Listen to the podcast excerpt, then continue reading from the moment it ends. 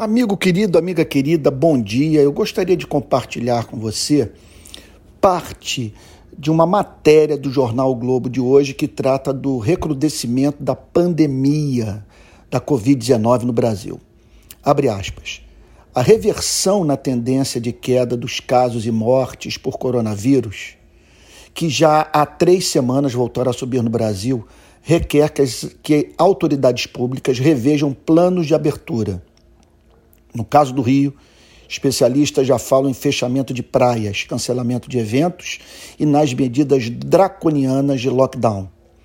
Essas três expressões constam de uma nota técnica divulgada anteontem à noite pelo grupo de trabalho multidisciplinar que a UFRJ criou para o enfrentamento da Covid-19. No documento, os autores pedem ação rápida contra a pandemia.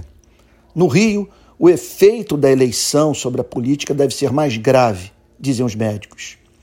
Segundo o infectologista Roberto Medronho, um dos autores da nota técnica da UFRJ, pedindo medidas mais efetivas da contenção da epidemia, existe, existe perdão, entre gestores públicos uma impressão equivocada de que o repique não tem gravidade.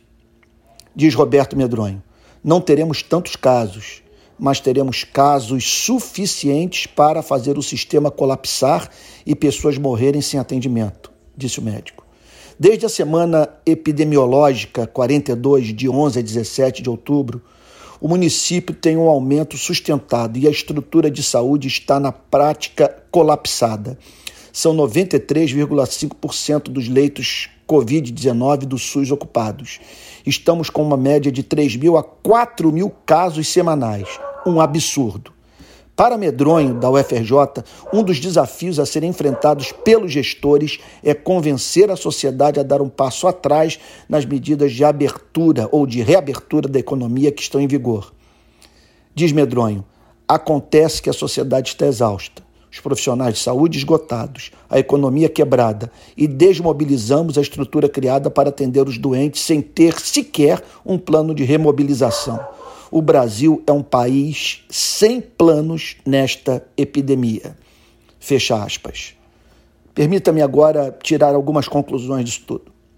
E pensando no testemunho cristão. Olha, primeiro, a crise na saúde pública é grave. Segundo, não ouça quem ignora o risco de contaminação. Você pode expor a sua vida e a vida da sua família ao risco de morte.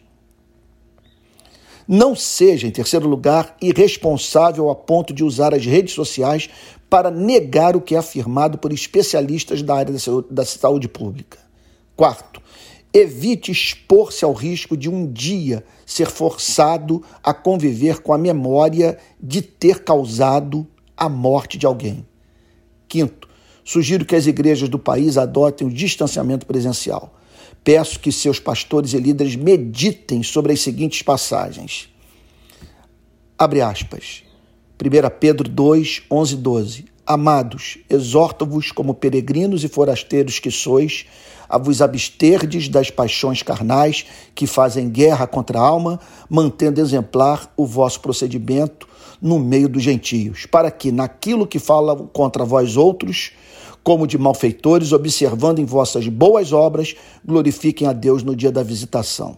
Há outro texto muito importante para esse momento, na primeira epístola de Paulo aos Coríntios, capítulo 10, de 31 a 33. Se eu participo com ações de graças, porque hei de ser vituperado por aquilo daquilo, porque dou graças. Portanto, quer comais, quer bebais ou façais outra coisa qualquer, fazei tudo para a glória de Deus. Não vos torneis causa de tropeço nem para judeus, nem para gentios, nem tampouco para a igreja de Deus. Assim como também eu procuro em tudo ser agradável a todos, não buscando o meu próprio interesse, mas o de muitos, para que sejam salvos. O que essas passagens nos ensinam? Perdão, o que essas passagens nos ensinam? Primeiro, que devemos nos preocupar com o nosso testemunho perante o mundo a igreja não existe para o benefício dos seus próprios membros, mas sim para dar sua vida pela humanidade. Milhões de não cristãos não entenderão a insistência em mantermos os cultos presenciais nesse cenário gravíssimo que demanda o distanciamento social. Segundo, nenhum pastor ou membro da igreja deve ser julgado por não querer participar dos cultos presenciais. temos de respeitar a consciência dos que entendem que glorificam a Deus ao decidir ficar em casa em vez de ir ao templo. Que Deus nos conceda graça para que, com bom senso e sobriedade, levemos socorro, consolação e esperança ao povo brasileiro.